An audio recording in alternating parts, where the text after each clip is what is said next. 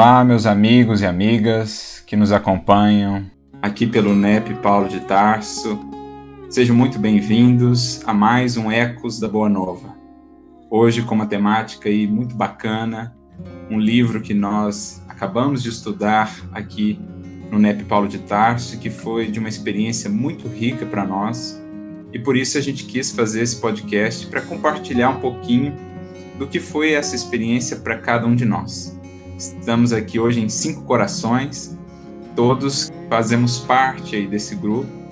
Viemos então trazer um pouquinho do que foi o legado desse livro tão valioso de Emmanuel para o nosso coração, especialmente para que aqui encarnados nesses momentos que agora estamos vivendo, por exemplo, de pandemia, que é quando nós estamos gravando esse podcast, a gente possa se relembrar dessas realidades, dos poderes do Espírito que são assim tão fundamentais na nossa encarnação, para que a gente possa bem se conduzir aqui e cumprir, realizar o que aqui viemos fazer. Então me acompanham hoje a Flávia, o Marco, a Maria Fernanda e a Marina. Peço a cada um que se apresente, deixe as suas palavras iniciais, começando pela Flávia. Oi, pessoal, aqui é a Flávia. Estamos aqui mais uma vez, né? Sempre muito gostoso os nossos bate-papos aqui, que a gente possa extrair aí dessa conversa o que foi é, gostoso, né? Nos nossos encontros ao longo de quase o ano todo, estudando essa obra juntos, uma obra tão rica que cada vez que a gente estuda, discute, a gente percebe a profundidade, o tanto de ensinamento é, que traz para nós, né, que estamos aqui encarnados na labuta da vida, da caminhada, né, da jornada evolutiva. Então, uma alegria estarmos juntos mais uma vez. Olá a todos. Mais uma vez eu também aqui quero agradecer a oportunidade de estar junto com vocês que são, na verdade, aquelas pessoas que me auxiliam a, a nessa jornada de busca né, de, do aprendizado, de extrair desses livros que são pérolas para a gente a essência do que tem em cada uma dessas palavras, desses capítulos.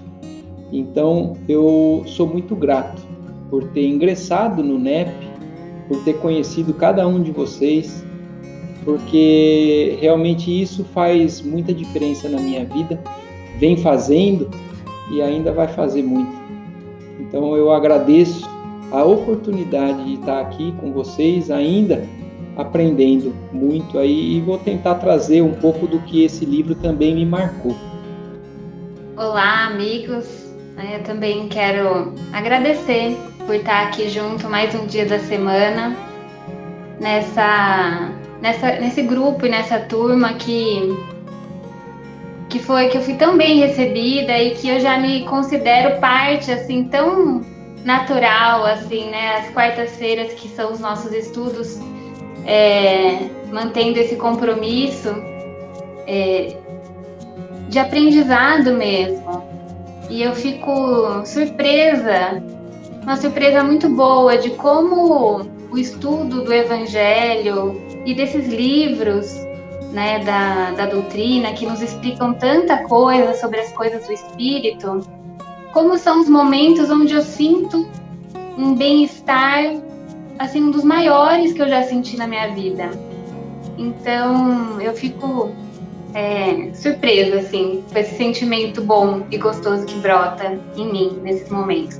Então, é uma alegria estar aqui e é uma alegria falar desse livro que foi um ponto de apoio muito importante durante esse tempo de pandemia, né? Ter saber que a gente teria essa semana, toda semana um encontro para estudar cada vez um capítulo. É, quando eu olho para trás, eu vejo a diferença que fez na minha vida. Então, é agradecer mesmo. Olá a todos. É, não poderia começar de outra maneira, senão também agradecendo, com certeza, aos amigos pelo convite. E é com certeza uma alegria muito grande poder estar aqui falando um pouquinho do que a gente viu ao longo desses últimos meses, no estudo dessa obra, né? que muitas vezes a gente lê num primeiro momento, não compreende, e o quanto foi rico poder estudar ao lado dos amigos lá do NEP e realmente compreender um pouco mais a respeito dos capítulos, a gente vai vendo que vai se construindo ali uma ideia muito maior. Foi realmente um estudo muito rico, muito proveitoso. Agradecer também não só a quem está aqui hoje compartilhando, mas a todos que fazem parte do nosso grupo, com as suas colaborações, que enriqueceram ainda mais o nosso estudo toda semana, com certeza. Bem, pessoal, então a gente agradece aí pela participação de vocês desde já e estendemos, como a Fê falou, esse abraço também a todos que fazem parte da família do NEP aqui em São Carlos, mas também a todos que têm estado conosco pelas vias da internet, à distância, mas juntos, pelos laços do coração e do pensamento, que acompanham o conteúdo do NEP Paulo de Tarso, seja no Facebook, no Instagram, no YouTube, as postagens, as mensagens diárias, é, as reflexões, as séries que nós temos, porque falar disso já é falar também de pensamento e vida porque a partir do entendimento dessa obra, de tudo que ela nos abre, dos horizontes que ela descortina para nós, que a gente vai entendendo melhor o que são essas trocas à distância, o que é o valor né, dessas trocas de sentimentos, de reflexões, e como nós realmente, apesar das distâncias, quando nos vemos como espíritos, nos sentimos como tais e passamos a viver assim, realmente as distâncias não mais existem para os poderes do coração e do pensamento que enriquece a nossa vida e a vida daqueles que comungam conosco, aonde quer que estejam, encarnados ou não.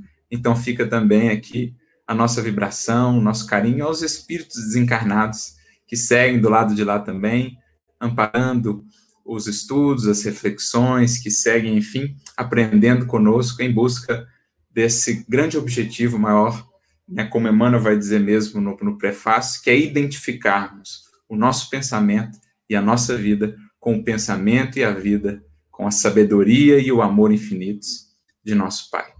Então, amigos, nós vamos conversar hoje sobre essa obra que é, como já foi dito, extremamente valiosa, que surgiu, digamos assim, no roteiro de estudos do NEP, meio que de maneira inesperada, como foi essa própria experiência que nós todos estamos vivendo com a pandemia, a gente já tinha um interesse, um anseio antigo de trazer essa obra para estudo no NEP, mas o NEP tem esse enfoque mais do estudo do Evangelho à luz da doutrina espírita, mas a gente entendeu que o momento favorecia muito o estudo dessa obra.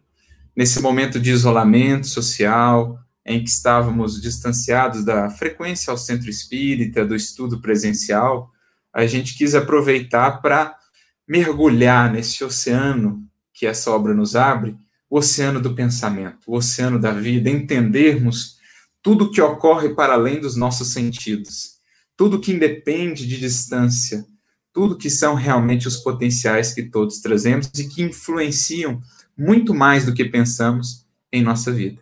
E, naturalmente, fazendo um vínculo já dessa obra, desse estudo, com o próprio Evangelho, que é o grande objetivo aqui do, do NEP, né, dos NEPs de um modo geral, do NEP Paulo de Tarso, entendendo também no Evangelho de Jesus o grande elemento educador do nosso pensamento, do nosso sentimento, do nosso pensamento, portanto, para que a nossa vida se aperfeiçoe e se torne efetivamente a vida abundante de que Jesus nos falou.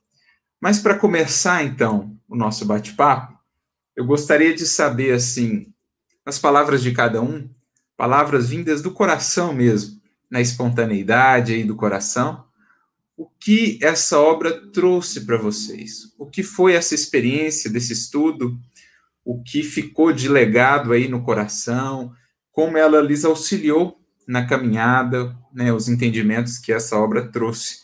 Aliás, vale mencionar quando nós iniciamos esse estudo, nem imaginávamos que fôssemos concluir, porque estava tudo muito incerto, e enfim, tivemos essa oportunidade de concluir essa obra, de fazer essa jornada, uma obra que, embora curtinha, a gente vai vendo, tem uma grandeza que a gente dificilmente consegue mensurar. e toda vez que voltamos a ela, vemos que ela é ainda maior. Então, para cada um de vocês, não sei se já tinham lido a obra antes, estudado ela mais a fundo, mas contem-nos como foi essa experiência com a obra e o que ela tem lhes auxiliado daqui por diante, né, na jornada. Uh, para mim, o que ficou muito marcado na obra foi que a gente sempre fala muito de progresso, que o progresso é aquela, a gente faz uma associação numa espiral, inclusive, né? E ali, a gente lendo às vezes sozinho, não tem uma noção tão concreta do quanto um capítulo tem a ver e está relacionado com o outro. E enquanto a gente vai construindo uma escadinha durante a leitura de cada capítulo, um na sequência do outro, e a gente sempre que iniciava algum capítulo, buscava fazer essas associações, né? Que, por que, que esse capítulo está vindo agora depois desse outro? O que, que um tinha a ver com o outro? Enquanto um era base de sustentação do outro. Então, essa questão da evolução num progresso, numa, numa escadinha, ficou muito presente para mim nessa obra. E também uma outra coisa que a gente às vezes é, fala de pensamento e parece algo que é muito vago, que não é tão material quanto o que eu tive a percepção ao ler essa obra e estudar essa obra como grupo. Ficou como um pensamento algo muito mais concreto do que eu imaginava. É, o nome dessa obra, para mim, né, é um nome muito forte, né? Pensamento e vida. É, assim, são palavras que que tem um peso muito grande, né? E, e, durante o livro a gente vai vendo, e, e eu considero os, os, primeiros dois capítulos assim fundamentais mesmo para entender é, todo o impacto que tem essas duas palavras para gente, né? Como espírito. E, e ele foi realmente um roteiro para mim, né? Que respondeu muito das aflições que eu estava vivendo. É, pela pandemia ou coisas da vida, coisas familiares, enfim, e cada semana é um capítulo que ia respondendo as minhas indagações íntimas. Então era muito era muito bonito de ver essa, essas coincidências, né? Ou esse apoio do mundo espiritual que sempre está com a gente, mandando as respostas, né? De alguma forma e de uma forma tão bonita que foi sempre em grupo. E, e eu comecei a participar do NEP há pouco tempo e eu me, eu me espanto pela profundidade que são os estudos, como ele, como a gente busca realmente ir além da superfície para desvendar é, o sentido mais profundo das palavras. E eu até pensando assim, eu, eu me considerava, me considero né, espírita, mas cristã de, desse entendimento mais, mais profundo, mais sublime, de tudo que representa, é, eu acho que eu me considero depois de começar a fazer parte do grupo, e depois de ver esse tipo de estudo e conhecer mais profundamente toda essa, essa questão além da superfície. Então, é, realmente foi para mim um, é um ponto de apoio. Olha, e para mim, é, talvez seja difícil realmente tentar resumir o que o livro é para mim, porque eu me pego pensando em inúmeras passagens, inúmeros capítulos, quase que diariamente. Mas se eu pudesse, então, tentar é, pegar em algo sucinto aí o, a, o resumo de tudo, eu penso que uma das principais mensagens que ficou para mim é, é, a seguinte: a gente faz uma ideia, principalmente estudando o Evangelho, né, a importância das obras, né, que a gente tem é, que fazer uma série de coisas, e, e, só que voltando também no que a Feira acabou de falar, o, o quanto o pensamento é mais palpável do que a gente imagina, porque quando a gente se apega muito à questão de fazer obras ou do externo, do que a, o que está ali, né, sendo mostrado como consequência, e por mais que a gente saiba que as obras são uma consequência natural do nosso pensamento, eu acho que muitos de nós ainda temos a ideia de que é, é mais esse externo o que vai definir o que a gente é ou não. E, e para mim, no, nesse livro, não. Mostrou exatamente o contrário, que nós somos principalmente aquilo que está na nossa essência, tanto na questão do sentimento quanto do pensamento. Então, nós somos principalmente aquilo que nós pensamos, né? E o que nós pensamos acaba depois trazendo essa corrente, né? Que, que determina é, a nossa vida. E, e, isso se repete no livro inúmeras vezes, né? Nós somos, é, a nossa vida se torna, se torna exatamente aquilo que nós pensamos. Então, isso é algo que, que me deixou muito marcado, que apesar dos, da, da necessidade de se fazer, né? a, a importância de se cuidar do, do, do, pensamento que define o que nós somos.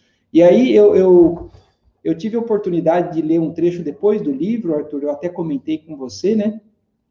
Uma leitura que eu fiz de uma comunicação da Maria João de Deus, que é a mãe do Chico, no livro Cartas de uma Morta, que o, a, a, aquele, o instrutor dela, né, leva ela para ver o, a terra de fora e ela descreve a visualização de filamentos coloridos que não se misturavam, cada um era diferente um do outro. E aí ele fala: esses são os pensamentos das criaturas ali na Terra. E isso me ajudou também a, a conseguir fazer uma ideia melhor do que eram esses pensamentos e de como isso define cada um de nós. Eu acho que então é, isso é algo que, que me marcou e que talvez seja a essência de depois de todo o resto que eu acabei é, assimilando da obra, né?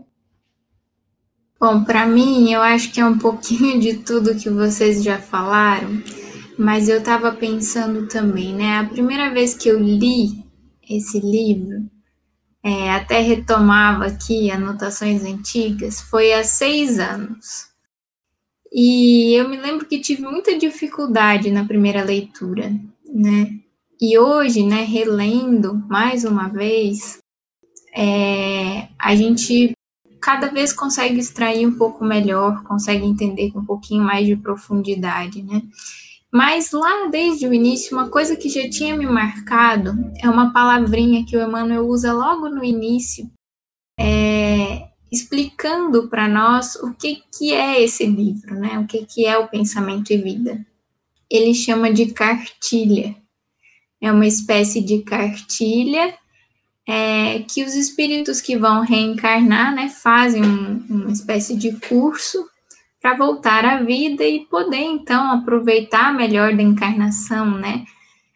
E essa palavrinha me marcou, mas eu acredito que agora, esse ano, talvez por conta de tudo que a gente viveu, né, e estarmos mais voltados para dentro, né, mais dentro de casa, e, e claro, pelo, pelo próprio tempo que passa e faz a gente estar tá num outro momento da vida, talvez mais maduros para entender algumas coisas, isso me fez pensar a força, como a Marina disse, do título dessa obra, Pensamento e Vida, mostrando realmente o como, como que o pensamento é o cerne das nossas vidas. Né? O pensamento somos nós mesmos, praticamente, como o Marco estava dizendo, né?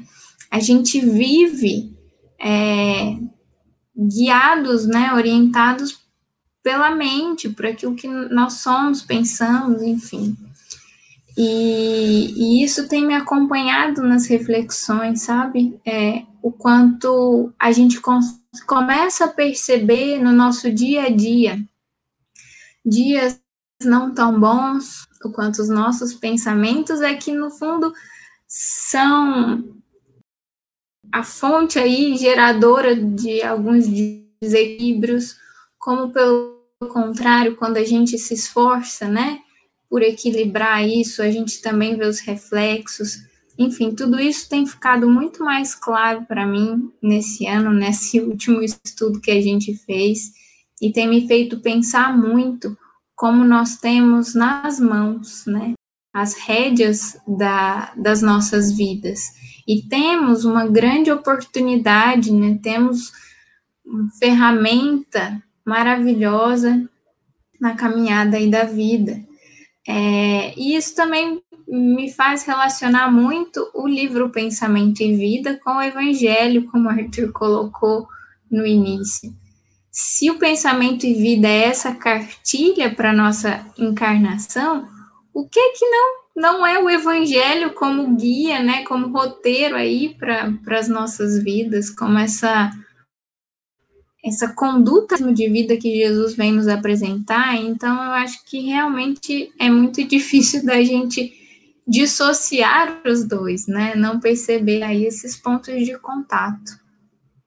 Eu acho bacana a gente já começar logo pelo título, porque essa é uma característica dos estudos sobre Emmanuel. A gente sempre gosta de frisar, né, bem o título que ele coloca, porque ele é muito ele é muito certeiro no título que ele coloca, os seus prefácios são sempre muito ricos no sentido de dar para nós as balizas, as orientações para a gente penetrar na obra, tendo ali a bússola, tendo ali os recursos para a gente poder navegar do melhor modo possível, fazendo a pesca de luzes espirituais que a obra tem nos ofertar da melhor maneira possível.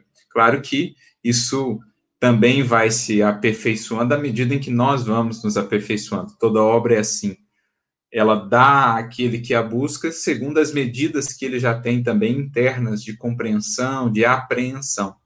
Mas nada melhor do que começar, então, pelo título, como a Marina frisou, os demais, pensamento e vida, duas palavrinhas que são realmente fundamentais quando se pensa na nossa realidade de espíritos porque o pensamento é o atributo mais essencial do espírito, junto aí com a vontade, como a gente vai ver também na obra, mas Kardec mesmo já definia o pensamento como esse atributo essencial, fundamental do espírito e que é, por excelência, criador.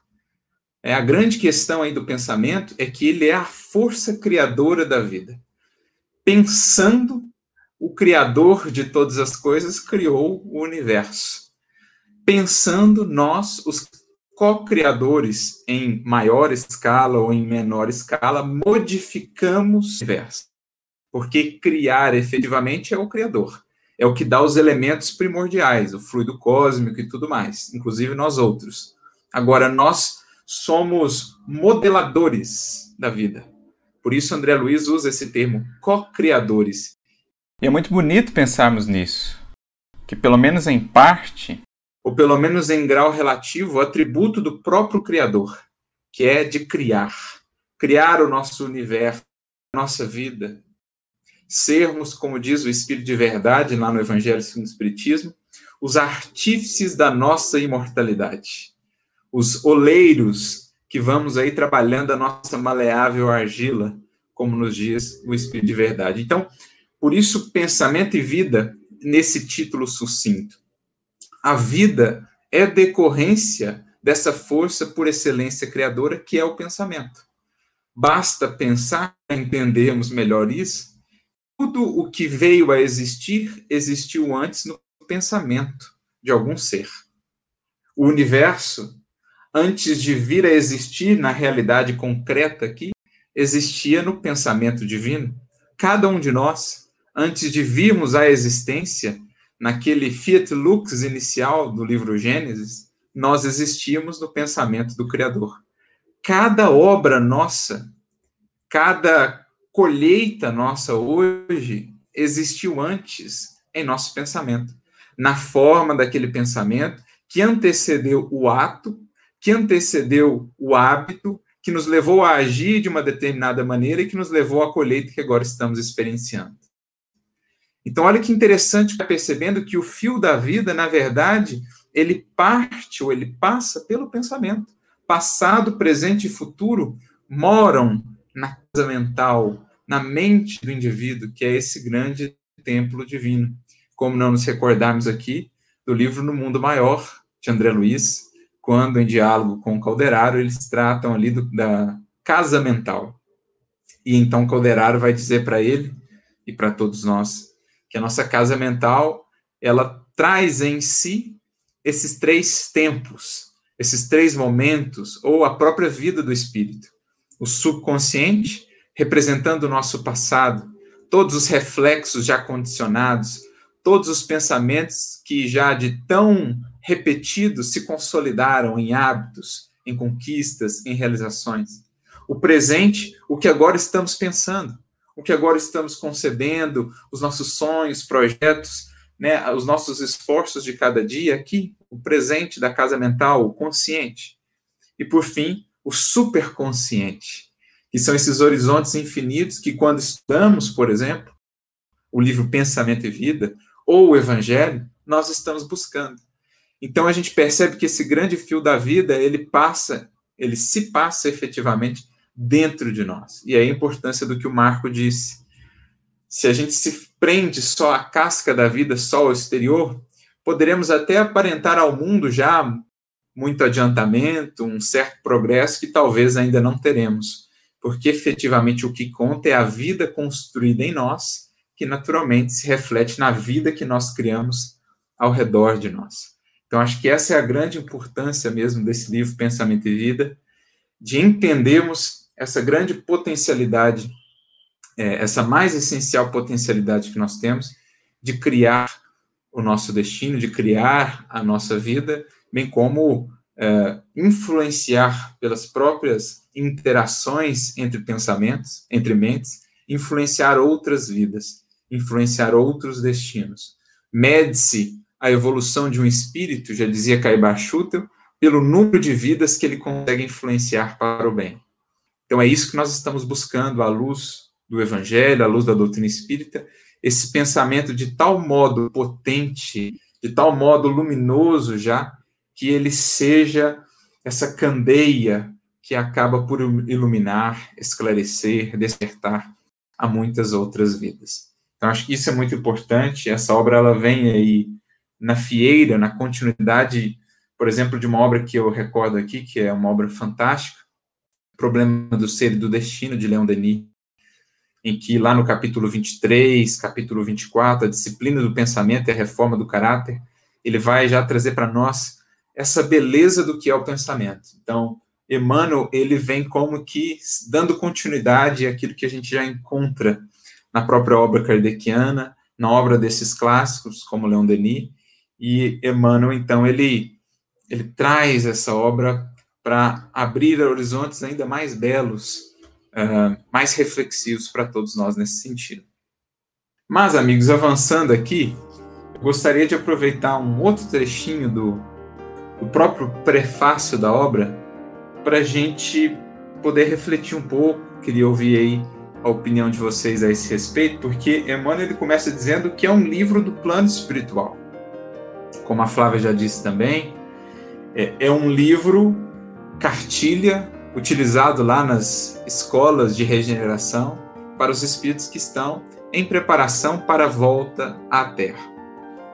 E ele foi, então, tanto quanto possível, diz Emmanuel, adaptado às necessidades da Terra. Porque, embora encarnados, seguimos sendo espíritos, com todas as potências do espírito inclusive a do pensamento, que deixa de ser, como a Fê bem disse também, uma coisa muito abstrata, muito vaga, como era o nosso próprio entendimento do que era espírito antes da codificação. Ah, o espírito é o fantasminha, aquela nuvenzinha esvoaçante. Com a codificação, as coisas se tornam para nós mais claras, patentes, inclusive o pensamento. Mas o que, que Emmanuel quer nos dizer com essa com essa proposta, ou como a gente poderia enxergar essa finalidade da obra, em sendo uma obra que vem do mundo espiritual, que já está lá estabelecido. No fundo, né, toda obra acaba vindo ou tendo ascendentes no mundo espiritual, pela influência, pela mediunidade, inspirada ou ostensiva, enfim. Mas, a meu ver, pelo menos penso assim, que é como se essa obra ela fosse um, um laço, um vínculo mais direto, mais real, mais palpável que a espiritualidade queria proporcionar para nós, os encarnados, entre a vida na matéria e a vida no mundo espiritual. Como se fosse assim uma lembrança perene, como se fosse uma âncora que eles colocam aqui para nós na vida material, para que a gente nunca esquecesse que não somos daqui, que nós viemos de algum lugar e que para lá nós vamos voltar. Seria essa a ideia? Como vocês veem o fato dele fazer questão de mencionar isso. Olha, é uma obra de lá que ela vai ser adaptada para ficar aí com vocês?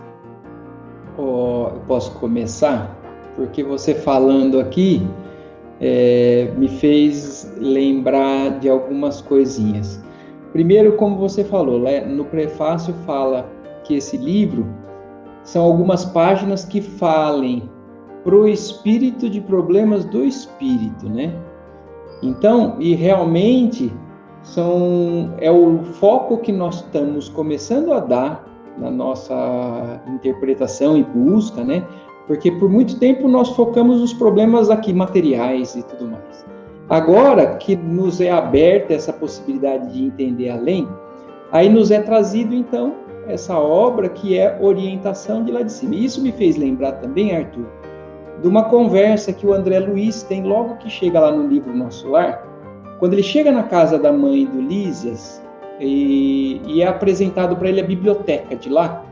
E a Yolanda, que é irmã do Lísias, fala para ele que lá no mundo espiritual eles têm uma grande vantagem. No mundo espiritual não, né? no nosso lar. Uma grande vantagem em relação à nossa biblioteca aqui na Terra, né? Que lá só são publicados livros que são nobres ou que valem a pena ser lidos. E, e, e aqui não, nós temos diversas publicações, as menos nobres, as que importam ou não. Mas lá eles falam, os, os que não têm as ideias que se coadunam com a divina providência, né? Elas ficam retidas no umbral por questão de sintonia. E então, o que a gente tem através do Chico, né, e essa é mais uma das obras, mas eu acho que é isso. É, é, a, é a, vasta biblioteca que vale a pena ser debruçada né, e lida, que nos está sendo colocado para entender problemas que antes a gente não estava entendendo. Porque nós estamos com a possibilidade de começar a entender.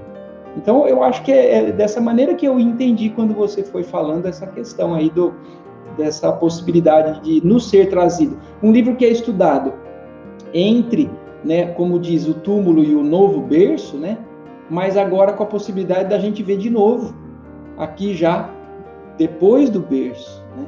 Então é dessa maneira que eu, que eu vi essa, esse prefácio um pouquinho. É, cartilha é algo que vem para os aprendizes, né? Então, assim, nós estamos todos aqui em aprendizado. Foi a primeira coisa que que eu pensei quando falou assim de cartilha. E aí a gente sempre lembra que é, nos é dito que Deus habita em nossa consciência, então Ele está sempre presente com a gente. E aí Jesus vem e encarna entre nós porque a gente esquece das coisas. Enquanto a gente está aqui na matéria, a gente acaba se perdendo muito, se deixa influenciar muito pela matéria. E aí, dadas as proporções, a gente tem também essa transposição dessa cartilha que vem aí dos céus, que a gente já aprendeu lá, Aí a gente chega aqui, esquece, e aí vem essa misericórdia divina, mais uma vez, atuando nas nossas vidas e nos concede esse presente. Como que é nos dizer justamente isso que vocês colocaram. Olha, vocês são espíritos, vocês podem estar esquecendo disso. Mas essas são as lições que vão te conduzir para o que você realmente veio fazer aqui, que é o aperfeiçoamento de cada um de nós, o aperfeiçoamento, sobretudo, interior de cada um de nós. É interessante, Fê, é, que você falou, e eu estava pensando exatamente nisso quando o Arthur fez a pergunta que me veio na cabeça na hora, foi aquela resposta dos espíritos na questão 621, quando eles estão falando né, da lei de Deus que está escrita na consciência, e aí Kardec pergunta se a lei está na consciência, qual que era a necessidade dela ser revelada, né?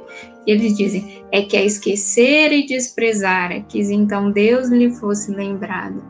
E aí eu pensei, eu lembrei exatamente disso porque eu sempre fico imaginando se há uma cartilha para os espíritos, né, um curso assim para os espíritos que estão reencarnando, eu fico imaginando é, o quanto que talvez a gente tenha cursado, né, alguma coisa semelhante a isso antes de voltar e a gente esquece.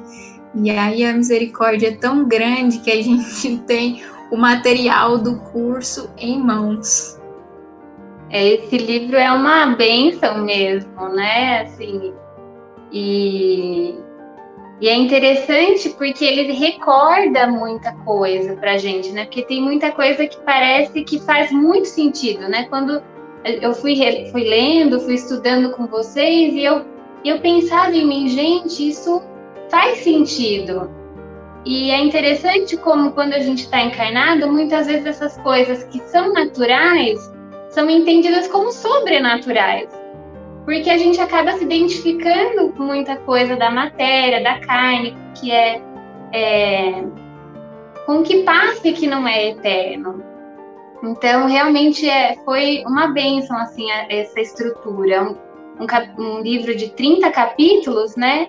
E lembrando um pouco do que a gente estudou, a gente comentou que ele é dividido como se em duas partes. Que os primeiros 15 capítulos, falando dos recursos que a gente recebe, né, das provisões que a gente tem, e a segunda parte, talvez mais ligada com a nossa realização de fato aqui na Terra. Né? Então, que bonito ver como ele foi construído mesmo para dar esse suporte, esse apoio é, do que a gente vai precisar quando encarnado, é, dos conhecimentos que a gente vai ter, é, vai precisar ter para desempenhar aquilo que a gente veio fazer aqui. E terminando com um capítulo maravilhoso que é o amor, que é o que eu mais gostei, assim, né? O que fala mais pro coração, uma coisa, um fechamento lindo. E é, e foi um, foi um livro roteiro mesmo. Vocês falando aí desse dessa misericórdia divina que nos dá novamente esse recurso que, como a Flávia lembrou, uh, provavelmente nós vimos, estudamos do lado de lá, né, nessas turmas preparatórias para a reencarnação, e pelas injunções da matéria, pelos desafios que a matéria impõe, por estarmos, muitos de nós, a maioria de nós talvez ainda muito apegados à materialidade, a gente acaba deixando que essa, essa instrução, esses chamados, essas luzes meio que se abafem dentro de nós diante da rotina da vida, das demandas que a experiência material nos apresenta. Eis então que a misericórdia divina nos dá a obra materializada no plano aqui da matéria, para mais uma vez a gente poder ter esses elementos norteadores para nossa encarnação. Como o próprio Emmanuel diz aqui, é né, uma obra que condensa princípios superiores que nos orientam a rota. Então, ela traz balizas fundamentais, elementos, conceitos-chave para a gente se orientar na rota. Como alguém que fosse fazer uma viagem a um país desconhecido, e que vai precisar ali de um mapa, vai precisar ali de um guia, de informações, de orientações para bem se conduzir naquele país. Nós, quando vamos fazer uma viagem na Terra, dificilmente a gente sai todo despreparado. A gente pesquisa uma outra coisa, pega um mapa, pega uma lista ali de, de orientações importantes, de endereços, enfim, para a gente poder se conduzir lá. Que dirá para essa que é das jornadas mais é, senão a mais fundamental, né, que é toda vez que a gente volta à matéria, estamos aqui com muitos projetos de melhoria, de aperfeiçoamento, e é preciso tenhamos essa bússola, esse horizonte. E eu penso também, uma outra analogia que eu sempre gosto de fazer, é, até lembrando que eu falei um pouco antes, esse livro, ele, me apresenta, assim, ele, eu vejo como um, um vínculo, um, como se fosse um cordão, uma conexão que se estabelecem entre o mundo espiritual e aqui o nosso mundo material, porque eu gosto de lembrar daquela figura do escafandrista, por exemplo, aquele mergulhador de altas profundidades, né, grandes profundidades. Ele, para poder realizar o que tem que fazer lá, ele precisa vestir-se com uma roupa toda especial e ele precisa estar conectado a uma fonte de oxigênio que está lá no barco, na superfície. Por isso ele desce com um cabo enorme que se conecta ao seu capacete e ele então consegue fazer o que tem que fazer lá nessas grandes profundidades, justamente por conta dessa conexão que é mantida durante todo o processo. Então, eu sempre vejo a encarnação como uma figura disso, ou isso como sendo uma figura da encarnação. Nós nos vestimos de um traje pesado, de um traje difícil de lidar com ele, como é o caso do escafandrista. Não sei se vocês já viram aquelas cenas, o indivíduo até para andar ele fica meio ele fica meio durão assim, né? O corpo ele impõe muitas dessas dificuldades, a gente percebe isso. Mas se a gente conseguir manter essa conexão, se a gente conseguir manter esse cabo bem ligado ali, a gente consegue fazer o que tem, sem perder o rumo, sem ficar no escuro, sem, enfim, né, se desnortear. Então eu vejo essa obra um pouco disso. É esse fio que se estende, como essas outras obras do Chico, mas essa em específico, que ela tem esse enfoque no espírito, é esse fio que se estende da espiritualidade para manter, digamos assim, essa conexão, essa certeza em nós, que deverá nortear toda a nossa caminhada aqui na matéria. Somos espíritos. Portanto, temos esses potenciais, precisamos estar atentos a isso. A vida não se resume aos sentidos. A vida não é só a rotina diária, não é só o terra-terra, não é só, ou não, não é somente né, as buscas materiais. Há todo um horizonte para além dos sentidos, um oceano em que estamos imersos, para o qual precisamos estar atentos. Caso contrário, estaremos muitas vezes seguindo correntes quase que é, de maneira robótica, vamos dizer assim, autômatos, é, estaremos seguindo correntes de pensamento sem que o saibamos. O Emmanuel mesmo tem um outro texto no livro Encontro Marcado, chamado Pensamento e Conduta, em que ele fala o quanto os pensamentos influem em nossa conduta, não só os nossos, mas os outros. Para aqueles que vão vida fora invigilantes, eles vão captando pensamentos, vão se sintonizando com ondas, com faixas, e daqui a pouco eles são autômatos, no sentido de que vão repetindo padrões, condutas, sem estarem conscientes do que fazem e do que plantam, do que semeiam para si. É, é, bonito que ele compara, o, nesse, nesse capítulo, ele compara a, a nossa vida a uma grande feira, onde cada um vai nessa feira e busca ali o que lhe convém. Os pensamentos são as barraquinhas ali, né? Cada um vai na feira e busca na feira ali o que lhe convém. E cabe a cada um de nós, portanto, estarmos conscientes disso para a gente poder bem se conduzir, pensando tanto no que a gente gera de influência nos outros, como no que a gente recebe de influência dos outros. E, sobretudo, aquilo que vai em nós, que é o que de fato define a nossa vida, define a nossa caminhada. Então, assim, eu acho muito interessante isso e já foi lembrado aí também, né, quando Emmanuel disse que são páginas que falassem ao espírito dos problemas do espírito. E me recordo, inclusive, da fala da Marina, em que ela mencionou o quanto essa obra alcançou as suas problemáticas, alcançou ali os seus desafios, o que ela estava vivendo. E é bacana isso, porque é uma obra que então vem despertar a gente para o seguinte fato: olha, você é um espírito, você tem que olhar os seus sentimentos. Você tem que olhar o que, que você está pensando, o que, que vai dentro de você, para você entender o que, que está fora. Por que, que você está vivendo essa injunção aqui, essa dificuldade ali? Por que, que você não está sabendo lidar com aquilo que aconteceu lá no trabalho, ou em casa, na família? Ele vem falar assim: olha, você é espírito. Então passe a olhar a vida como espírito. Passe a entender a vida não como algo que começou lá no berço, mas como algo que remonta a um passado longínquo passe a ver os seus familiares não como alguém que se conheceu nesta encarnação, lá no berço. Não, é alguém que vocês têm uma história. Passe a ver a sua vocação, o seu chamado na vida, onde você está atuando, não como um, uma, uma conjugação de circunstâncias cegas da vida, mas como algo que tem um planejamento maior, uma finalidade maior. Então, acho que isso é o fundamental da obra. A gente toma essa consciência de espíritos e passa a viver como espíritos para lidar com os problemas do espírito, que são os mais fundamentais. Porque se não olharmos para eles, todos os outros serão ainda insolúveis. Estava falando dessa coisa do, do influenciar o pensamento, nos influencia o nosso pensamento, nosso pensamento influencia as outras pessoas, outros espíritos, e pelos pensamentos dos outros espíritos somos nós também influenciados. E aí a gente lembra daqueles capítulos da associação, da sugestão, que para mim foram bastante importantes, e sobretudo nesse momento, porque a gente tem que tomar cuidado pelo nosso pensamento, é, sobretudo nesse momento no sentido da esperança. Eu acho que a gente entrou numa onda de sintonia de muito desespero, de desespero e aí nós espíritas deveríamos refletir mais sobre o que, que a gente está pensando que está influenciando as demais pessoas nesse momento.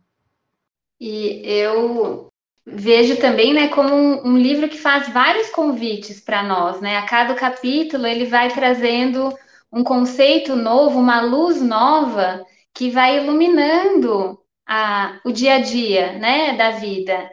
E, e, é interessante porque, num primeiro momento, ele vem como uma, uma informação, né? Então, eu, eu estou ciente disso. E esse convite, ele passa a ser para você aplicar isso no seu dia a dia, né? Então, são fases. Então, a leitura, ela, ela foi interessante porque ela foi sendo incorporada no dia a dia, no meu dia a dia depois, né? Então, eu aprendi e comecei a tomar atenção, né? Como o Marco falou no início, que, que ele relembra o livro muitas vezes, e isso também veio muito para mim. É, e algumas passagens que foram muito marcantes para mim foi essa também da associação, quando a gente relembrou daquela frase, né? Somos multidão. Então, o poder do pensamento, por ser uma onda eletromagnética que pode, que é palpável, né? Que vibra numa certa frequência e que nos conecta a todos, todos. Isso é algo incrível, eu acho. Essa consciência de que quando a gente tem um certo sentimento, um certo pensamento, uma certa emoção, a gente vai se ligar a todas as pessoas encarnadas e desencarnadas, para o bem ou para o mal, aumentando a potência disso, é algo incrível. É, então, se a gente está vibrando é, em, em, em emoções, em sentimentos, em pensamentos negativos, do mal fazer o outro, do mal fazer a nós, isso a gente vai se conectar com outras pessoas e isso vai potencializar, né? É, ao mesmo tempo, vai ser aquele dínamo, né? Aquela alavanca também, se a gente estiver vinculado ao bem, que vai nos elevar ainda mais. Então, é um, é um conhecimento, é uma informação que traz uma possibilidade da gente alterar conscientemente o nosso dia a dia, a nossa vida. Porque ele permite, sabendo disso, é, no começo talvez seja difícil eu mudar meu pensamento, né? Porque são aqueles sulcos também, né? Criados por muitas encarnações, por muitas vivências que a gente teve, criando hábitos, criando rotas de pensamento já definidas, mas que é possível mudar, porque um, um leve movimento nosso para o bem pensar, de refletir isso para o alto, buscando as esferas maiores, já nos alavanca pela essa força de conexão e de associação. Então, é um, é, eu acho maravilhoso esse, esse saber, e é poderoso, porque é real, né? E isso mudou muito para mim, Marina, a, essa noção, isso traz né, uma, um senso de responsabilidade muito novo e mudou muito para mim o, a compreensão do que seja vigilância. A, todas aquelas passagens do Evangelho sobre vigilância que Jesus tantas vezes retoma, né? Fala de, de diferentes maneiras sobre a vigilância toda essa, essa compreensão que você estava falando, que o pensamento e vida traz sobre associação, sobre né, essa influência mútua, ela mudou para mim completamente esse entendimento que realmente, né, a vigilância com os pensamentos é uma coisa que não é pequena, né? pelo contrário, ela tem uma força muito grande nas nossas vidas. Até porque, se há um livro que vem nos despertar para esse fato de que somos espíritos e nos falar então aos espíritos que somos dos problemas do espírito, ele vem nos projetar essa vida que envolve agora uma série de novas variáveis, de novas considerações. E uma dessas, muito importante, que a Flávia disse, a questão da vigilância. Inclusive entendendo que essas influências não se restringem, portanto, ao plano aqui dos encarnados. A gente passa entender essa vida agora também como uma composição, como uma troca constante entre esses dois mundos, que são solidários entre si, diz Kardec. A gente passa a entender melhor a influência dos espíritos em nossa vida, tanto os benfeitores como aqueles que ainda nos querem impedir de progredir, aqueles que ainda nos influenciam não para o bem, eh, não para o progresso. A gente se recorda da questão 459 de O Livro dos Espíritos, em que Kardec, perguntando aí aos espíritos se eles influenciavam em nossos pensamentos, os espíritos respondem que muito mais do que nós imaginamos. De ordinário ou frequentemente, são eles que nos dirigem. Aí está um, um, um entendimento, né, uma reflexão das mais importantes.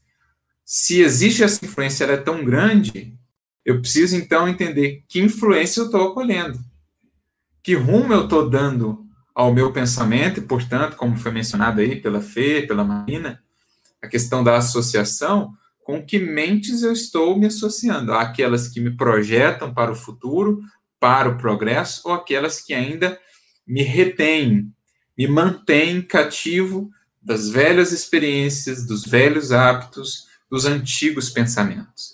Então, agora a minha vida passa a ser pensada mesmo em duas dimensões. Por isso que a gente tem voltado a essa tecla. É um livro para nos fazer viver como espíritos, embora encarnados, como espíritos conscientes de que é agora uma vida em duas dimensões, conscientes, por exemplo, de que o sono é algo muito mais, né, a, a atuação, o que o espírito faz durante o sono, a sua interação no mundo espiritual, algo muito mais importante do que geralmente pensamos a respeito, o que eu estou pensando diariamente, o que eu faço para cultivar esse pensamento, para protegê-lo de influências perniciosas, a, a, o trabalho que eu tenho nessa força base, nessa potência fundamental da alma que é a vontade, o quanto eu estou trabalhando ela para poder, por meio dela, gerenciar o pensamento, gerenciar esse escritório mental, como diz Emmanuel logo no capítulo 2 da obra. Então, veja, a vida ela ganha muitas outras dimensões. Se por um lado isso significa mais desafio em termos de responsabilidade, por outro lado é extremamente libertador porque nós não somos mais agora simples barquinhos lançados à correnteza. Nós não somos mais agora simples autômatos, muitas vezes seguindo correntes mentais sem que estejamos conscientes do que estamos fazendo ou semeando. O espírito ganha autonomia, ele ganha liberdade, ele ganha consciência, que vem sempre naturalmente acompanhada de responsabilidade. Mas não há verdadeiro progresso longe disso da liberdade bem exercida. Longe do tudo me é lícito, mas nem tudo me convém. Essa é a grande uh, proposta que uma obra como essa, bem como o Evangelho de um modo geral, apresenta para todos nós. É, eu, assim, no que, na sequência do que vocês estão falando aí, a questão de o hábito, né, Arthur, como você falou, de nós muitas vezes somos a soma de reflexos impensados, né? Porque a gente está falando de pensamento e os hábitos muitas vezes são impensados. E o como que também esse livro me trouxe a, a reflexão de que o hábito não é só um hábito exterior também, a mesma coisa que eu acabei de, de falar no início lá. O hábito do pensar, né? O como eu penso, o que eu penso, também pode e deve ser mudado porque às vezes a gente não, não reflete sobre isso, né? não, não, não, não se dá conta, mas muitas vezes nós estamos é, condicionados a, de novo, pensar da mesma maneira, e como nós temos o domínio de, de mudar né, o espelho para outro lugar. É, o, o, capítulo entendimento, para mim, também é, é, marcou muito. Porque, como você falou, se a criatura está interessada em, em, em, conseguir algo de proteção para que não caiamos de novo em todos esses deslizes, né, ou esses equívocos, nós não vamos prescindir do entendimento. Nós, nós precisamos entender para poder a, a continuar na sequência dessa, dessa jornada aí. Então, é, é basicamente isso. É, outra coisa que me marca muito no livro, é o, o capítulo da instrução, Aí voltando na questão do entendimento, né? Porque eu acho que cada um enxerga o livro, acho que da maneira que está mais carente, né, de, de aprendizado. Então, para mim, por exemplo, é, algo que também me marca é a questão de que muitas vezes eu acho que é, eu preciso passar o entendimento, é o que eu busco mas é, na questão da instrução mostra muito para a gente que às vezes não é o entendimento que é necessário, né? Aquela questão de, do poço, né? E da, e da, e da, da placa no deserto. Se você, se a pessoa está precisando de, de amor, de carinho, de não adianta você vir com entendimento, porque você vai matar, na verdade, dar, instrução para ela e ela não vai matar a sede dela. E o contrário também, como é verdadeiro, né? Que às vezes a pessoa é, precisa da instrução e, e não do, do contrário. Então não adianta ficar também dando muito amor e você não dá direção para aquela pessoa, ela continua perdida no deserto da mesma maneira. Então, o, o, também me chamou a atenção isso, o como é importante a gente ter esse entendimento para discernir uma coisa da outra, para a gente também continuar é, avaliando né, o que, que é importante para cada situação, para ser útil ou não né, na nossa jornada. A Flavinha falou um pouquinho aí da responsabilidade, Marina também, né? E o Arthur falou da, da vontade. E eu acho que uma coisa está muito associada à outra, porque a, a vontade, que é essa gerência ali apresentada pelo Emmanuel, é, ela, ele coloca ali ela como sendo um botão, uma alavanca que nós precisamos acionar. Ela não vai ser algo imposto pela vontade divina, ela está ali à nossa disposição. E aí vem a questão do livre-arbítrio. Nós queremos ou não acionar essa vontade na nossa vida? Nós vamos ter, é, assumir essa responsabilidade? A gente já está pronto para isso? Se a gente está aqui encarnado e ela está à nossa disposição, é porque a gente já tem a capacidade, mas até que ponto a gente não se deixa influenciar pela matéria e aí os outros departamentos tomam conta e a gente não deixa a vontade ser exercida, a gente não permite, a gente não aciona esse botão da vontade. Ver, a mente sempre foi uma coisa super intrigante para mim, assim, né? É, entender é, esses mecanismos, essa ferramenta do espírito, e, e, quando eu li, quando a gente chegou nesse segundo capítulo e ele fala dos departamentos, né? Então a vontade sendo a gerência, mas a gente tem o desejo, tem a memória, é, tem, tem outros, né? Que ele fala de vários. Então é tão interessante você perceber nessa sutileza quem está comandando, né? Você naquele momento, ou assim, não quem está comandando, porque tudo é um só, mas quem está ali, né, expoente. Então, eu achei bem interessante ter essa consciência de que a cada momento isso passa, né? Essas, essas ondas mentais atravessam a gente. E aí a vontade precisa estar firme, como aquele, como o diretor daqueles corcéis, aqueles cavalos, né? Que, que é a nossa mente. Então é, é algo fascinante. E a gente entrou aí na questão da vontade. Falar de vontade é falar de mudança, é falar de aperfeiçoamento, porque ela está na base de toda e qualquer mudança do espírito. É, e a gente aprende também com essa obra que quando nós falamos de pensamento, mente, vontade, nós não estamos excluindo um campo, diria, um manancial, uma base que é fundamental, que é o do sentimento. Eu acho que aqui a gente poderia fazer, embora já tenhamos falado um pouquinho a respeito, essa grande ponte entre o pensamento e vida aqui e o Evangelho, o estudo do Evangelho, as lições de Jesus como esse mestre divino. Porque a gente percebe que o pensamento, na visão que Manuel nos apresenta aqui, a gente vê logo no primeiro capítulo, quando ele começa falando do reflexo que esboça a emotividade. Então, tudo começa nesse campo aqui do coração, Primeiro a emotividade, que mais elaborada é sentimento, e esse sentimento passa a ser então, como vai dizer também o benfeitor Aulus no livro Instruções Psicofônicas, o molde vibrátil, o sentimento, onde se formam o pensamento e as causas. Então, Emmanuel diz em outro livro, sentindo, pensas ou idealizas, né? e pensando, realizas, ages, criando assim o destino. Então nós temos essa cadeia que nos é apresentada, que o pensamento não se restringe apenas à cerebração, apenas a processos cognitivos, intelectuais. Ele é um todo que tem por base, ou como o Emmanuel diz aqui, a face do espelho da mente é o coração. Então, o primeiro ponto de contato nosso com a vida é o sentimento, é, é o fundamento, é a base.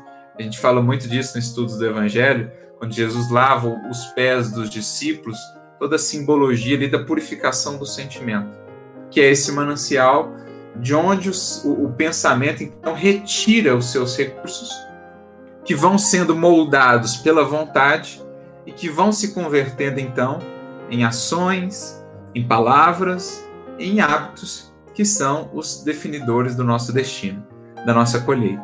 Então, nesse contexto, nessa cadeia que nós aprendemos com Emmanuel, com a doutrina espírita, a gente pode entender melhor o vínculo entre o evangelho, a importância do evangelho para o pensamento.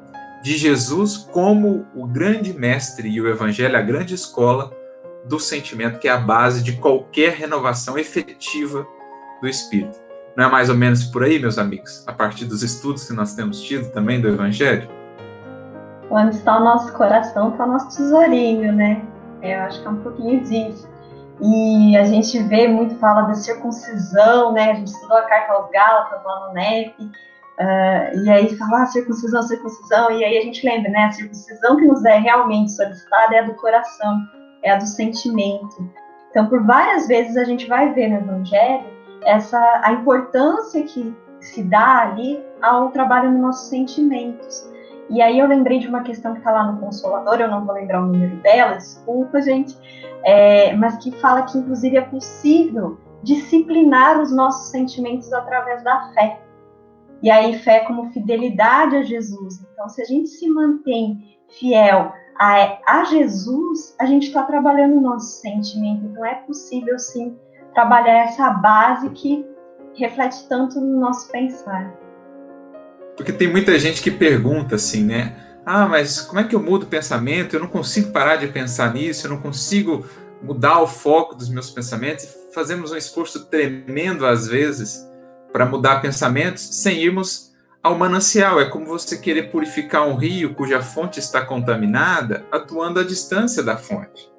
Ou você, um amigo uma vez usou um exemplo interessante, né? Ele falava assim de uma chácara.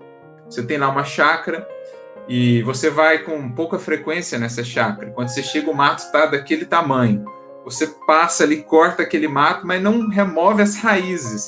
Daqui duas semanas você volta, o mato está naquela altura de novo. Assim, muitas vezes é o nosso pensamento. A gente quer mudar sem tratar, alcançar as raízes. A gente corta só os efeitos ali, só por cima. E aí não muda de fato. Por quê? É preciso alcançar o manancial dos sentimentos. E a grande escola, portanto, de renovação que Jesus nos apresenta é o amor, o serviço, o trabalho. Talvez por isso a obra conclua, né, o final dela, o último capítulo, como a Marina já mencionou, seja do amor. Como Emmanuel nos indica, olha, esse aqui é o grande fundamento de qualquer renovação do pensamento e, portanto, da vida.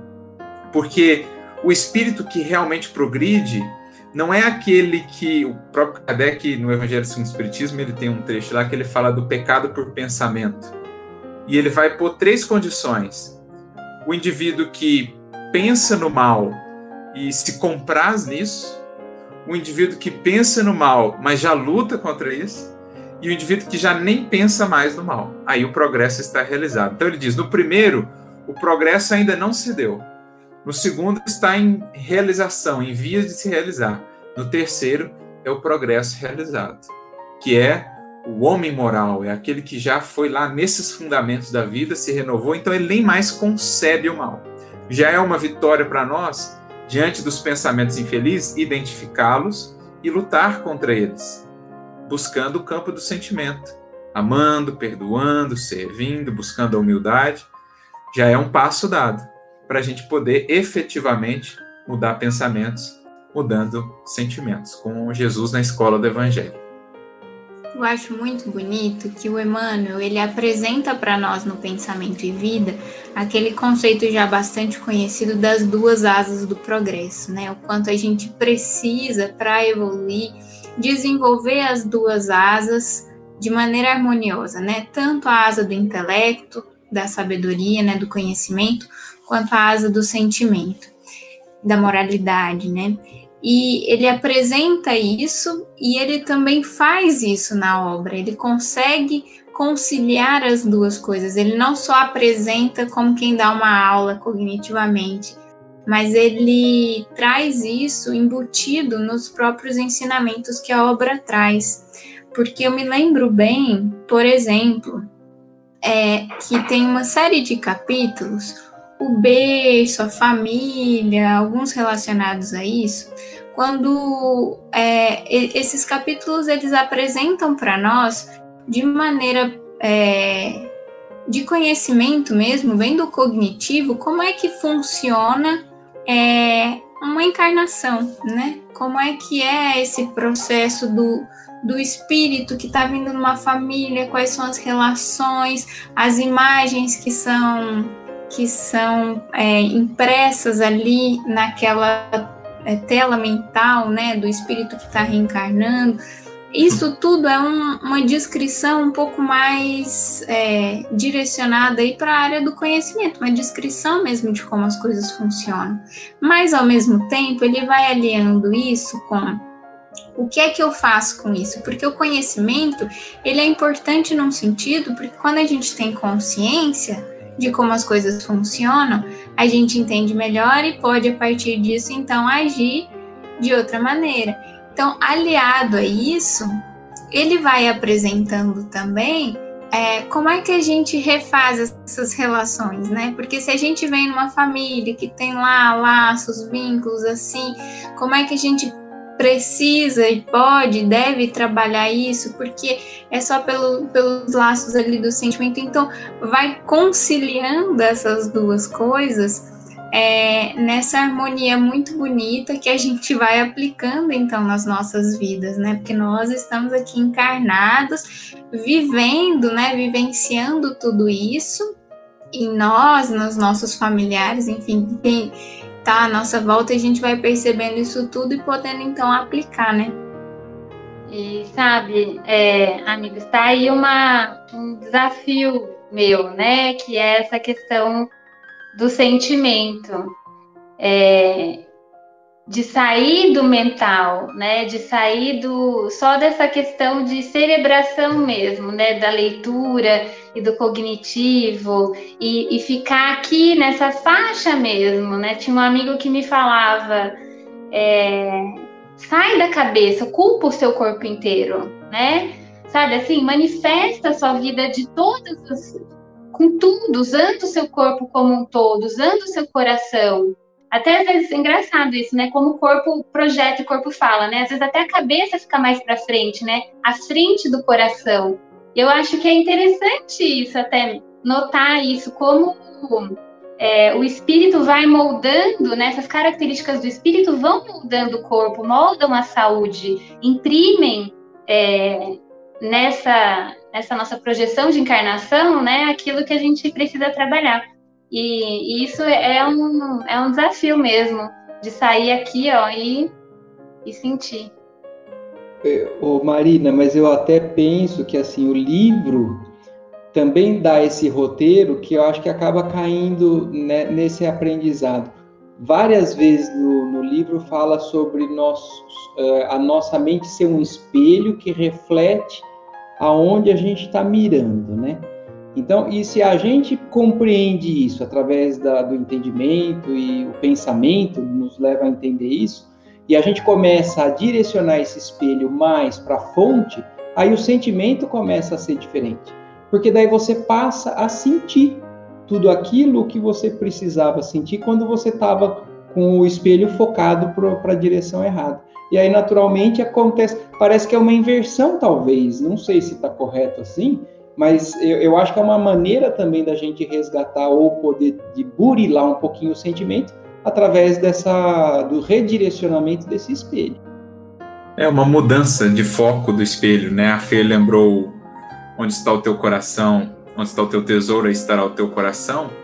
Então é isso, é o, é o ajuste desse espelho acho que algumas palavrinhas que aparecem com muita frequência na obra é espelho e reflexo, frisando para nós, vamos dizer assim, a importância da direção daquilo que nós buscamos, né, do, do que nós focamos na vida e daquilo que nós repetimos na vida. A gente fala um ato reflexo. O que é um ato reflexo? É algo que foi consolidado porque já foi muito repetido, é algo que né? se tornou uma resposta espontânea. Então, é isso. Muito da nossa vida vai estar definida nessas bases. O foco e a repetição, ou seja, o reflexo, repetir daquilo. Então, quando a gente começa a focar o nosso pensamento, entendendo pensamento como conjunto, sentimento e raciocínio, focar isso em torno do Evangelho do Cristo, por exemplo, e essa é a grande proposta do NEP, nós estamos aos poucos incorporando aqueles reflexos divinos do Mestre. Nós estamos aos poucos fazendo com que esses reflexos passem a ser reflexos em nós, a refletir para a vida lá fora, a refletir nas nossas condutas. Então, tudo na vida é uma questão, como diz Emmanuel, de disciplina antecedendo a espontaneidade, de vontade trabalhada no tempo, gerando hábitos novos, gerando mudança efetiva.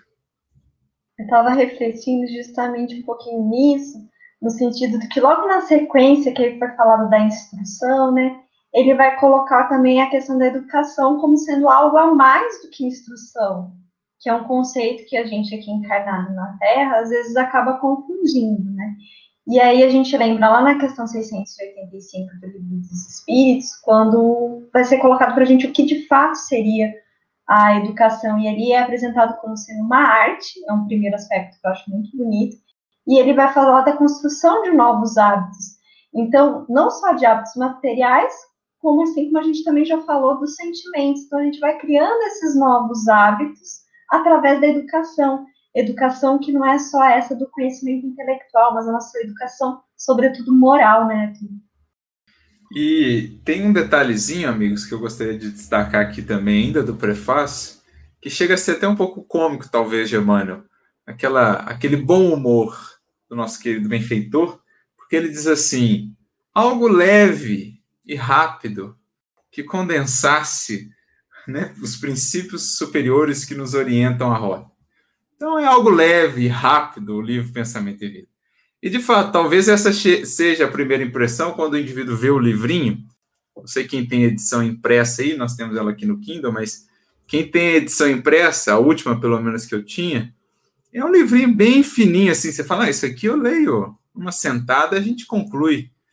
Mas, meu amigo, quando você começa a penetrar nos conceitos, na profundidade, porque essa obra ela tem uma característica especial, porque ela, ela não é só um produto de Emmanuel. A gente tem um carinho tão grande por Emmanuel, a gente que acompanha tanto as obras dele e vai sentindo o estilo dele, a maneira dele de pensar e tal. Mas o pensamento e vida a gente vê que tem ele e mais, porque, como ele mesmo diz aqui, é, são flores que rebentam do solo sem pertencerem, no fundo, ao jardim que as recolhe. Então, é como se ele dissesse que, olha, essa obra ela é um produto de mais mãos, de mais corações, porque era uma obra que já existia lá. Ele fez esse papel de adaptação. Então, a gente vai vendo que, embora curtinha, essa obra ela tem um montante assim de substrato, de, de profundidade, de raiz, de enraizamento, como um iceberg. Você tem 10% ali na superfície, mas você vai vendo que cada capítulo é 90% ali embaixo, né, de grandeza, de, de profundidade dos conceitos trabalhados. Então, eu acho que ele usa aqui até um pouco do, do bom humor para ilustrar o que é essa busca também por extrair o conteúdo profundo. Porque a gente pensa, as parábolas de Jesus parecem algo leve e rápido. As parábolas de Jesus são leves e rápidas. Você lê quatro, quatro frasezinhas ali, leves e rápidas. Mas a gente tem visto nos estudos do NEP. Você começa a debruçar sobre aquilo, você vai vendo que esse leve e rápido vão se convertendo em substância e demanda de tempo, no sentido de investimento do tempo e da constância e da disciplina, porque vão resultando realmente os valores divinos que ali estão contidos. É como é como sementes. Nós recebemos sementes no evangelho. Sementes são leves, são pequeninas, é rápido plantá-las. Agora, para colher delas, aí você precisa de muita substância, de água, de adubo, de sol e de tempo para que elas venham se tornar frutos. Assim, uma obra como essa. Então, acho que ele meio que quis dizer assim: olha, é leve e rápido no tratar do texto, da superfície. Mas vocês que já estão né, entendendo, buscando um pouco mais além, vocês vão ver que o leve e rápido vai se tornando também aquilo que é substancial e que é perene, porque nos preenche de valores definitivos. Mas, por outro lado, se a gente conseguir absorver isso bem, né, e trabalhar e trazer para a nossa vida, para a nossa vivência, aí se torna leve, né? E eu me lembro também do, da fala de Jesus, né? Quando ele diz do jugo suave, do fardo leve. Também é mais ou menos nesse sentido, né? A grandiosidade do ensinamento, ela é robusta, né? Ela é, ela é intensa, mas a partir do momento que a gente é, imprime aquilo, aquilo nas nossas vidas e a gente passa realmente a colocar é, a nossa vida dentro ali daquele contexto, aí a gente vai perceber que tem essa leveza que é da liberdade, da libertação do espírito que toma as rédeas da sua, da sua própria jornada, né?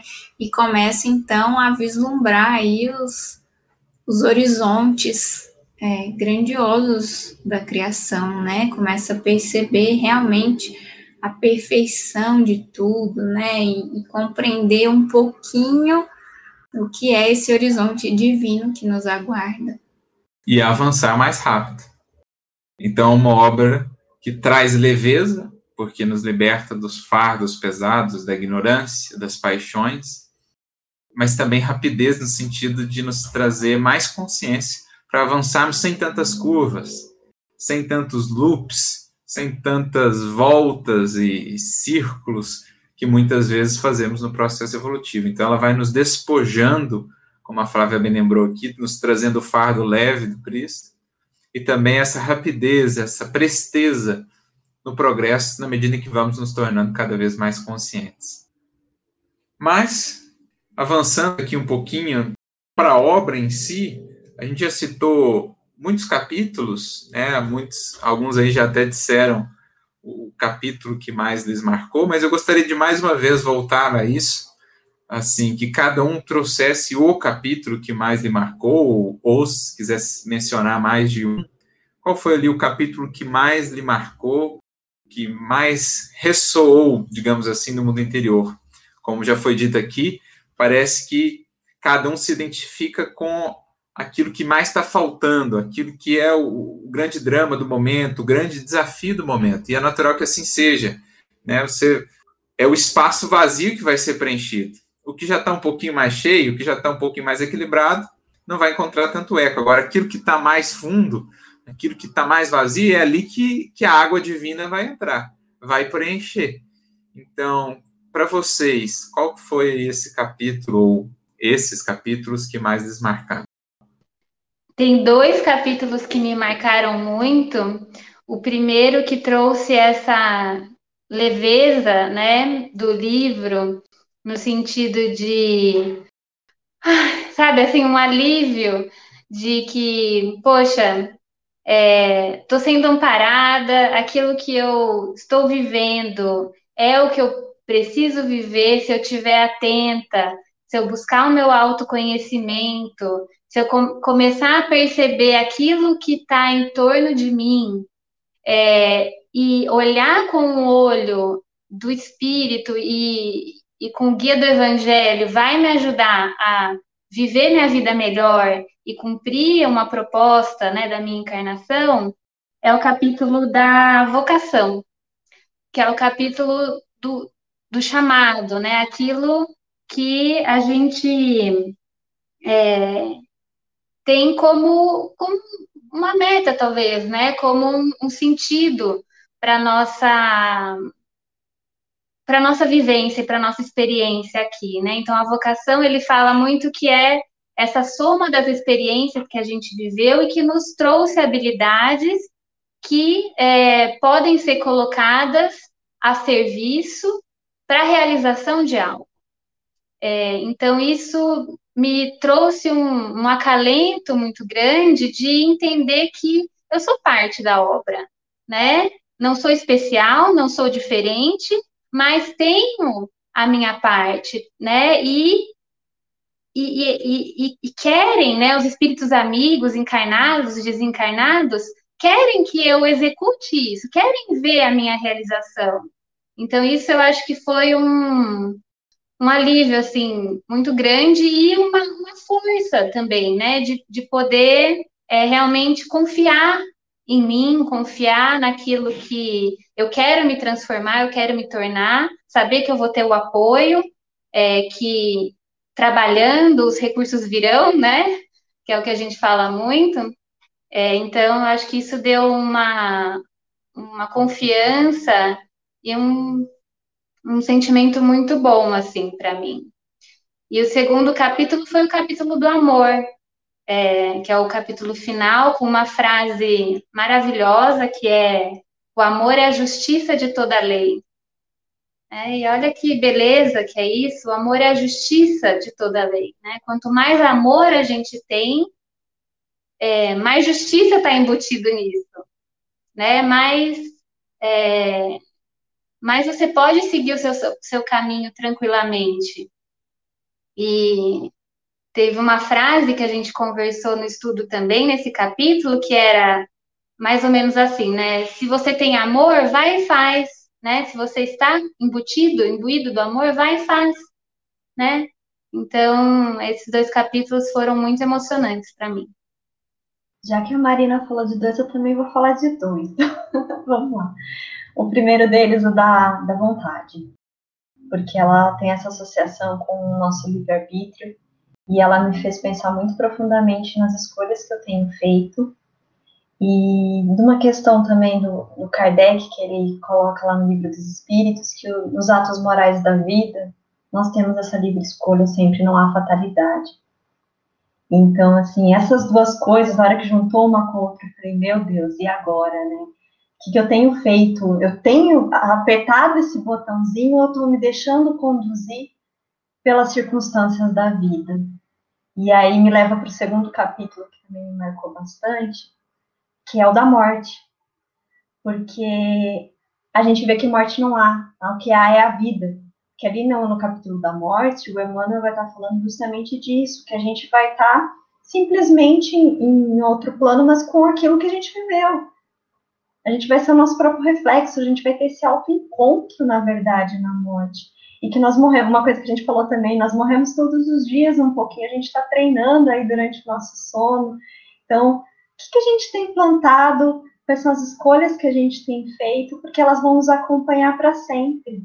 Eu acho que esses dois capítulos me marcaram bastante.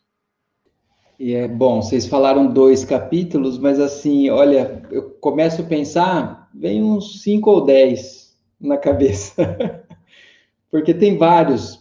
É, o do dever me marcou bastante é, o da instrução, como eu falei, o dos filhos, família e o berço. Então tem muitos, mas é, eu vou voltar realmente naquilo que eu, como eu falo, né? Talvez está é, voltando sempre na minha mente, talvez porque é o que mais eu estava carente e é, é, o, é o que me chamou mais atenção, talvez seja o hábito, porque eu percebi o quanto nós estamos enraizados ou assim na, naquele sulco profundo que nós criamos em, inúmeras encarnações. E, e, nesse capítulo do hábito, quando ele fala do Cristo, né? Que veio mudar o hábito, a moda moral de toda a humanidade, porque a gente não, eu, não, eu nunca tinha pensado assim, né?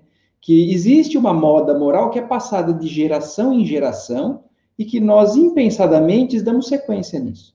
Então, como nós temos a responsabilidade de identificar isso e, a possibilidade de mudar isso através da vontade, né? Aí volta de novo nos outros capítulos e tudo mais.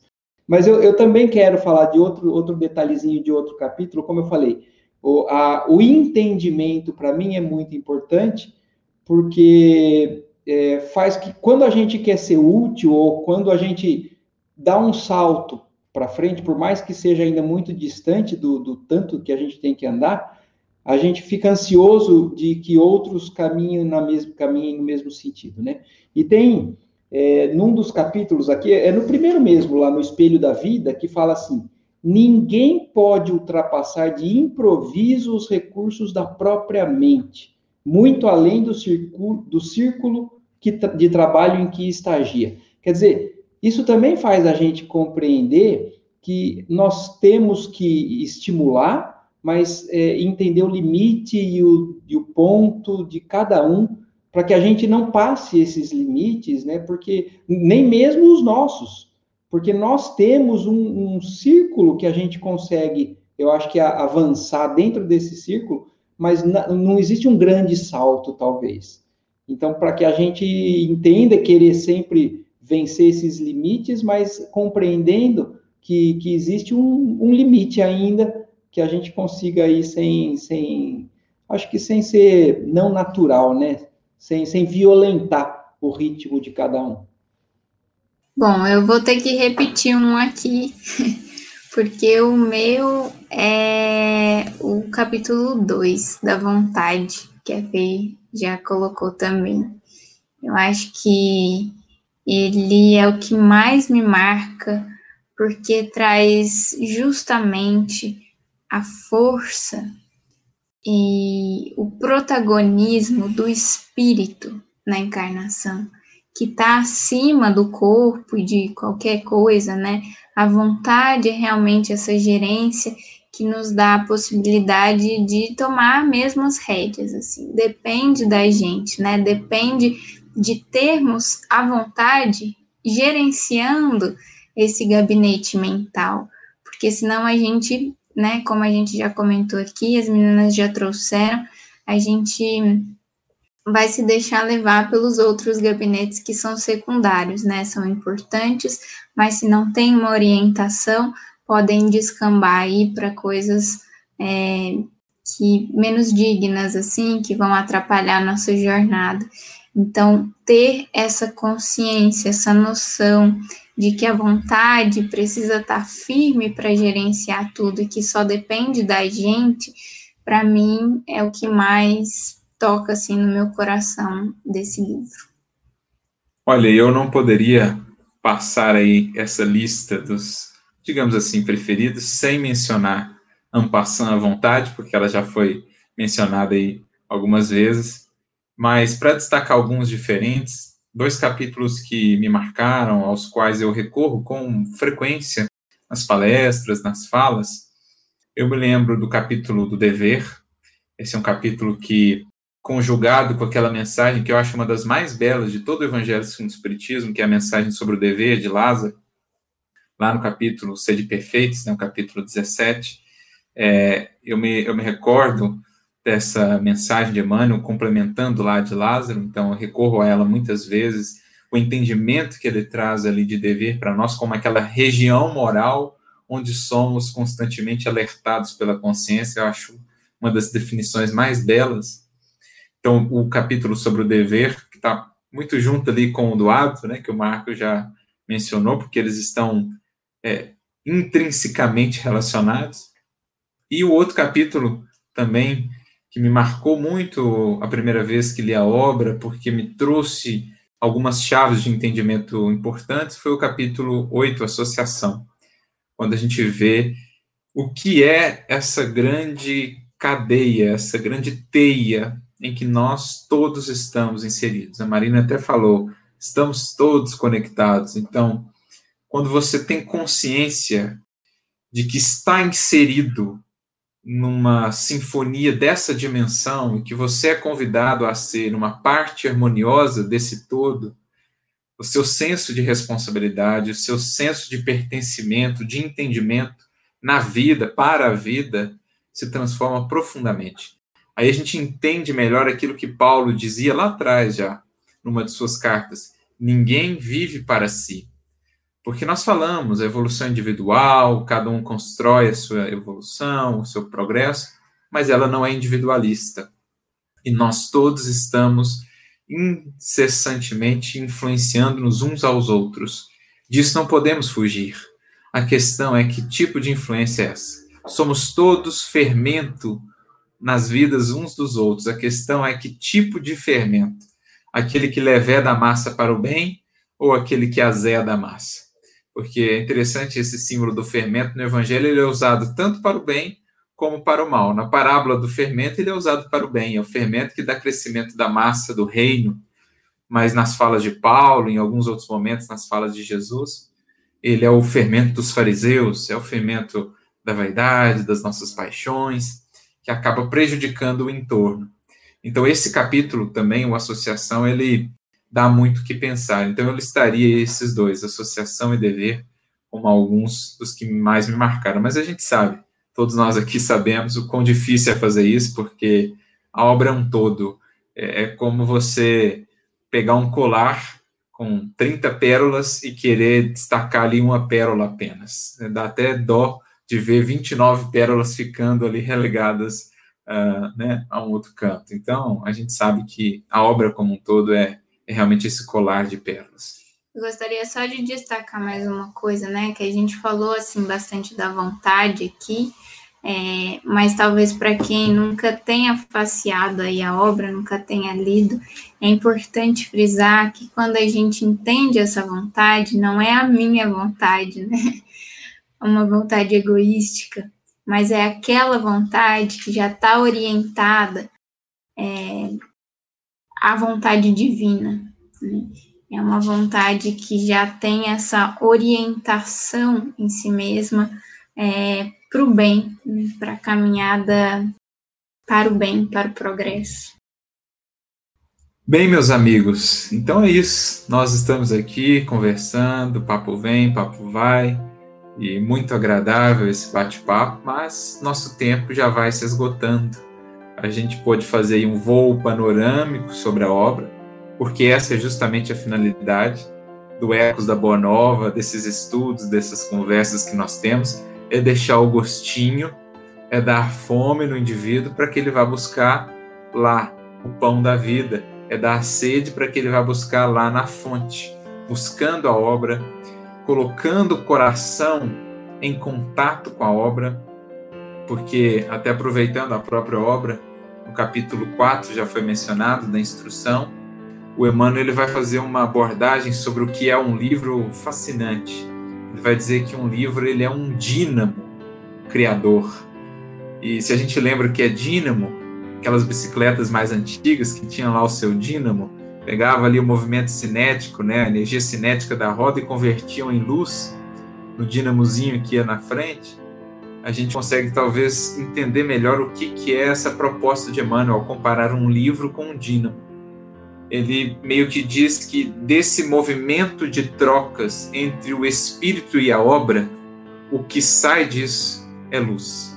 O que é convertido e extraído disso é luz para a caminhada. Assim como no caso da bicicletinha, o movimento da roda vira luz para o caminho, assim no caso do espírito. Tem contato com o livro, interagindo, movimentando as ideias do livro, ele está gerando luz para a sua caminhada. Então, é esse o nosso objetivo.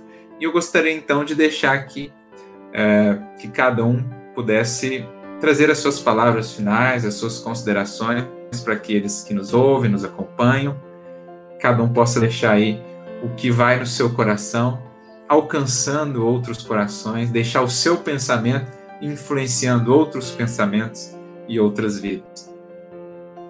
Pai, eu quero então finalizar a minha participação aqui mais uma vez agradecendo a oportunidade de junto com vocês aprender tanto é, como você falou da obra também, a sugestão, a indução, o quanto o NEP tem me induzido e sugestionado a cada vez mais buscar é, o, o, que é a carência de todos nós, né?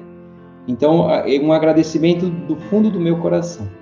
E eu queria só também ainda deixar mais alguma coisinha do livro, porque assim, várias vezes a gente falou sobre o espelho, de redirecionamento, né? Logo no início da obra fala que a nossa vida é, é o que nós buscamos com o pensamento, né? Então parece que o tempo todo o nosso espelho ainda está meio desapertado ali, né? Então eu acho que a nossa busca constante é, é de novo mirar o espelho para o lugar certo e apertar essa porta e não só isso, porque a gente vê na obra também que não é só a direção do espelho, é o quanto esse espelho ainda está sujo, né? Então, a, o nosso trabalho constante em querer limpar essa superfície do espelho, porque se ela é, ela consegue refletir para onde a gente está mirando, e se nós quisermos refletir a, a, divina providência, né, e essa fonte inesgotável de luz, nós temos que estar tá com esse espelho limpo. Então é um trabalho constante de, de redirecionamento, apertar e limpar. Então que todos nós possamos ter isso em mente, né, de buscar isso constantemente até o dia que o espelho já fique limpo e apertado, eu acho que de maneira que não, não mude mais. Amigos, é também agradecer, assim, eu me sinto numa família mesmo, assim, um carinho que eu tenho por todos e de ter conhecido vocês e já sentir assim é, tão bem querer, né, por todos e, e saber que eu vou encontrá-los, né, na quarta-feira, que a gente vai se rever, que eu vou ouvir um pouquinho de cada, que eu vou participar da da vida de cada um, ouvindo também né, os ensinamentos e o conhecimento. Então, para mim, é uma, uma grande satisfação. E para aqueles que nos ouvem, é confia, confia é, na providência divina, né? Um dos capítulos do livro também é sobre a fé, é sobre a oração, que são essas poderosas conexões que a gente tem. Não nos esqueçamos, às vezes, nesses momentos que a gente está mais em dor ou conflito ou aflita, eu falo, falo por mim, né? Porque eu sou a primeira que escuta. É, recorrer a isso, recorrer à prece, recorrer aos amigos, recorrer aos livros que inspiram e sentir esse amor, sentir esse apoio, esse amparo e deixar jorrar isso dentro da gente, né? Então, obrigada, amigos o NEP é essa família, né? Família unida pelos laços do amor, esses laços que são indestrutíveis. E assim, gratidão é sempre a, a palavra aí que está presente entre a gente, esse sentimento também. E trazendo também outros capítulos da obra, e como a gente viu, é, a gente é muito influenciado pelos pensamentos uns dos outros, e lá fala de colaboração, de cooperação, de, de sociedade. E imerso em todos esses pensamentos, não são apenas os nossos pensamentos, mas os pensamentos de Deus. Então, que a gente tenha é, esses espelhos limpos aí que o, o Marcos citou, para poder estar tá captando esse pensamento divino. E aí a gente lembra daquela passagem do, do samaritano, né? Em que um foi, ele escutou, ele foi tocado de compaixão. Então ele, ele estava ali com o pensamento ele conseguiu captar esse pensamento divino. Então, se a gente estiver aberto a esse pensamento, nós seremos essas mãos de Deus e que bênção é essa em nossas vidas. Então, que o nosso coração esteja cada vez mais limpo, para que a gente possa captar esse pensamento divino que habita entre nós. Reviver essa obra com vocês ao longo do ano e agora mais uma vez foi uma grande alegria, foi muito gostoso. É, a gente aprende muito, né? A gente reflete muito. E eu queria agradecer a vocês que estiveram com a gente aqui hoje. A gente recebe muitos convidados, muitos amigos e são sempre muito queridos, mas temos a família daqui de casa, torna o, o episódio ainda mais genuíno, né? ainda mais familiar. Então, muito obrigada por estarem com a gente, que a gente está podendo né, levar um pouquinho do que é essa, essa nossa troca, essa nossa convivência. Obrigada e fiquem com Deus. Amigos, a nossa gratidão. Esperamos que tenhamos conseguido transmitir um pouquinho do que foi essa experiência para nós de estudo ao longo é, de alguns meses aí, de março até outubro, final de outubro, a gente concluiu então o estudo do pensamento e vida e já foi um estudo prático, digamos assim, porque fazendo o estudo online à distância, a gente já pôde vivenciar toda essa dinâmica do pensamento, percebendo justamente o que foi mencionado aqui, que esses laços do coração, do amor, para eles não existem distância. Então nos sentimos, embora distantes fisicamente, realmente juntos, unidos, nos fortalecendo uns aos outros para que aprendamos juntos, cresçamos juntos e avancemos juntos rumo à direção que a vida nos apresenta, aquele imperativo que foi lá estabelecido no ato da criação, como descrito simbolicamente no Gênesis. E disse Deus: haja luz e ouve luz. Esse é o grande imperativo ao qual todos nós estamos submetidos. Fazer com que essa luz possa existir, brilhar em nós, e é isso que estamos buscando com o livro Pensamento e Vida. Que todos possam se encontrar nessa caminhada e sentir o quanto esse pensamento divino nos envolve a todos, o pensamento do Cristo que não está lá distante em algum lugar, mas aqui conosco, como ele mesmo prometeu, eis que estou convosco até a consumação dos séculos.